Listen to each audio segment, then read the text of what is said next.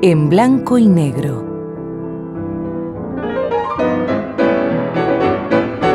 Idea y conducción, Antonio Formaro.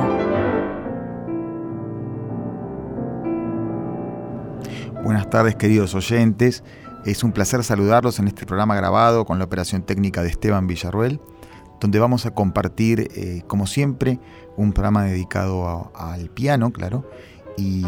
a uno de mis compositores predilectos, y de muchos, Franz Schubert. Eh, eh, el alma del primer romanticismo, un verdadero poeta que se destacó en su composición de líder, más de 600, donde llevó la poesía alemana al mundo de la, de la canción con piano y así trascendieron poemas de Goethe, Schiller, Heine, Holti y tantos otros grandes escritores y los temas en particular, las inspiraciones fantásticas, eh, amatorias, eh, legendarias, este, muchas veces líricas, a veces dramáticas de esta poesía, también pasaron al dominio de la música con él, creando un mundo sonoro propio. La obra liderística de Schubert eclosionó cuando él tenía 18 años, en 1814, eh, en la famosa canción Margarita en la Rueca de Hilar. Sin embargo, en la música instrumental, Schubert tuvo que hacer un largo camino para alcanzar la misma madurez dado que los modelos de Mozart, Beethoven y Haydn eran muy fuertes. Eh, no olvidemos que Schubert, eh, mucho más joven que Beethoven, fue contemporáneo de él y apenas le sobrevivió un año. El peso de este gigante en la música instrumental se hacía sentir y lentamente su voz se hizo escuchar en su originalidad en las piezas largas, dado que los líderes son fragmentos cortos, a veces agrupados como ciclos. Em,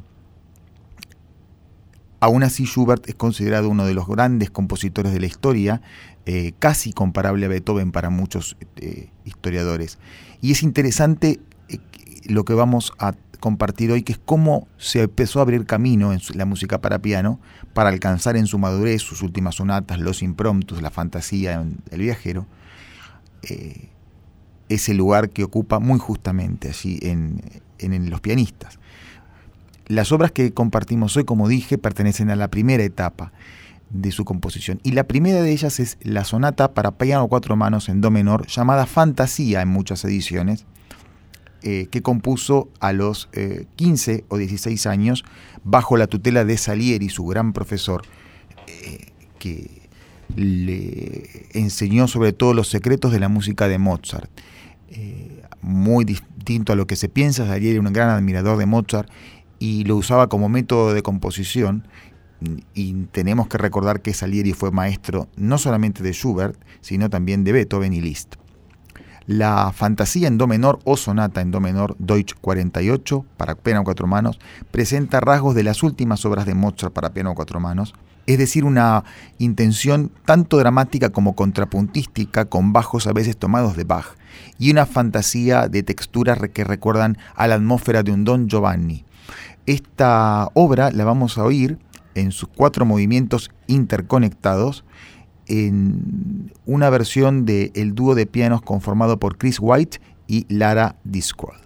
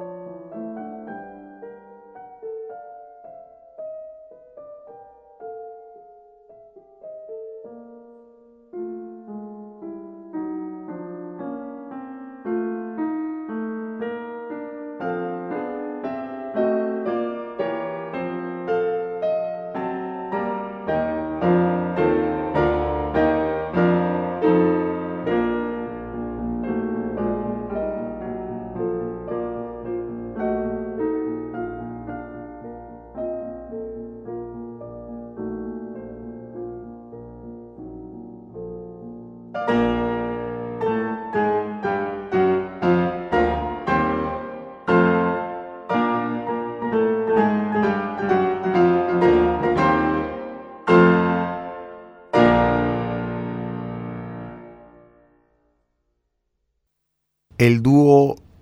eh, White Disco interpretaban la juvenil fantasía sonata en do menor Deutsch 48 de un Schubert de 16 años que alcanzaría en el género de música cuatro manos cimas como la fantasía en fa menor, las variaciones en la bemol o el gran dúo opus 140. Eh, un camino largo todavía, Schubert acá está muy influenciado por el dramatismo del último Mozart y el primer Beethoven. Eh, unos poquitos años más tarde, eh, Schubert empezó su composición y su peregrinada en el ámbito de la sonata, donde compuso más de 20 obras, varias de ellas sin completar. La primera sonata para piano en Mi mayor Deutsch 157 que compartiremos en versión de Wilhelm Kempf, en mi opinión un schubertiano eh, de primera línea que en su vida eh, después de Schnabel fue el más importante de los pianistas de Schubert eh, de mediados del siglo XX. Em, esta sonata es contemporánea de los primeros grandes líderes de Schubert, como, mencionamos a Margarita en la Rueca, o las canciones para el Fausto de Goethe, eh, el, Rey de los Alisos, las primeras canciones sobre odas de Klopstock, infinitas muestras de su genio. En 1815 esta sonata surge con gran entusiasmo y muestra un pianismo influenciado en parte por Clementi eh, y algo del Beethoven medio, pero más allá de su inicio académico, inmediatamente la sonata deriva en un lirismo primaveral netamente schubertiano. En el segundo movimiento, la melancolía de las canciones eh, como Conoces la Tierra o el canto del peregrinar eh, del viajero, eh, todos contextos de Goethe, aparece eh, claramente enunciado en un andante nocturnal bellísimo que preanuncia el Schubert de madurez. Se cierra la sonata con un minueto danzante, influenciado por el mundo de la danza, los valses nacientes que Schubert adoptaba en su estilo y donde sería un gran compositor. Algunos piensan que a la sonata le falta el rondó, es probable, pero el cierre con este minueto es totalmente satisfactorio y por otra parte, sonatas de Haydn solían terminar con un minué. Con lo cual vamos a ver la sonata como está en su totalidad estos tres movimientos, allegro, andante y minueto, en la versión del extraordinario Virgen Kempf.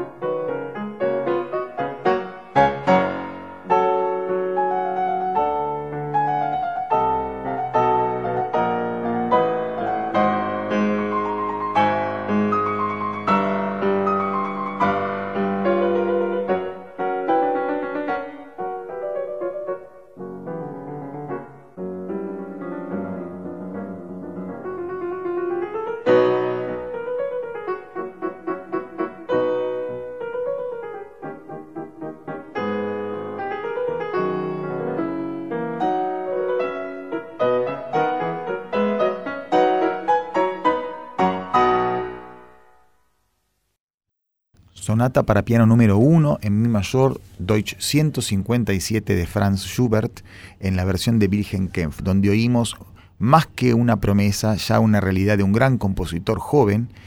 que despuntaba en el mundo del lead como el más grande de los genios que tuvo el género y ya en el piano se iba afirmando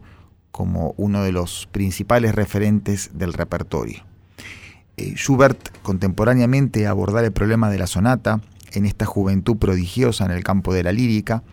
eh, adoptó una posición interesante con respecto a la naciente danza del vals que iba suplantando al aristocrático minuet del siglo XVIII. El vals se iba a transformar en el ritmo de toda una época, eh, de todo el siglo XIX, y ha quedado en el XX y XXI como todavía una danza ceremonial en casamientos, en fiestas de 15 y alguna otra celebración. El vals fue uno de los primeros bailes eh, eh, donde eh, los dos sexos se pudieron tocar más cerca y Schubert compuso muchos valses, primero para ser bailados en la época del Congreso de Viena, pero también con una intención artística agrupados en ciclos. es así que el opus 18 de valses, compuestos en 1815, fueron de los primeros valses que Schubert agrupó y publicó unos años más tarde.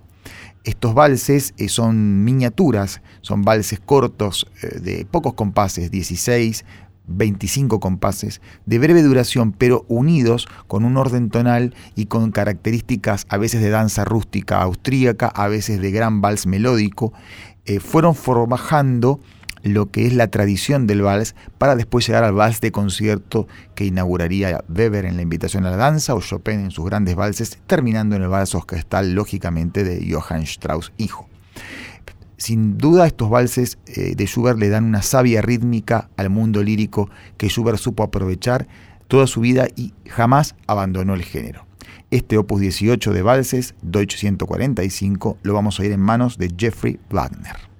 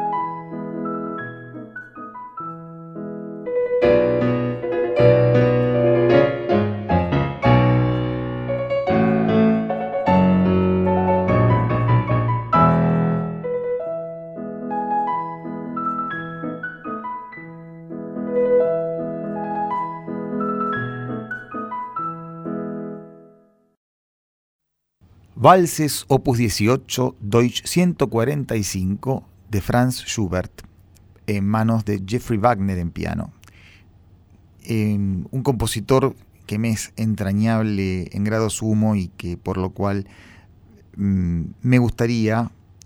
que los comentarios que me puedan acercar por Facebook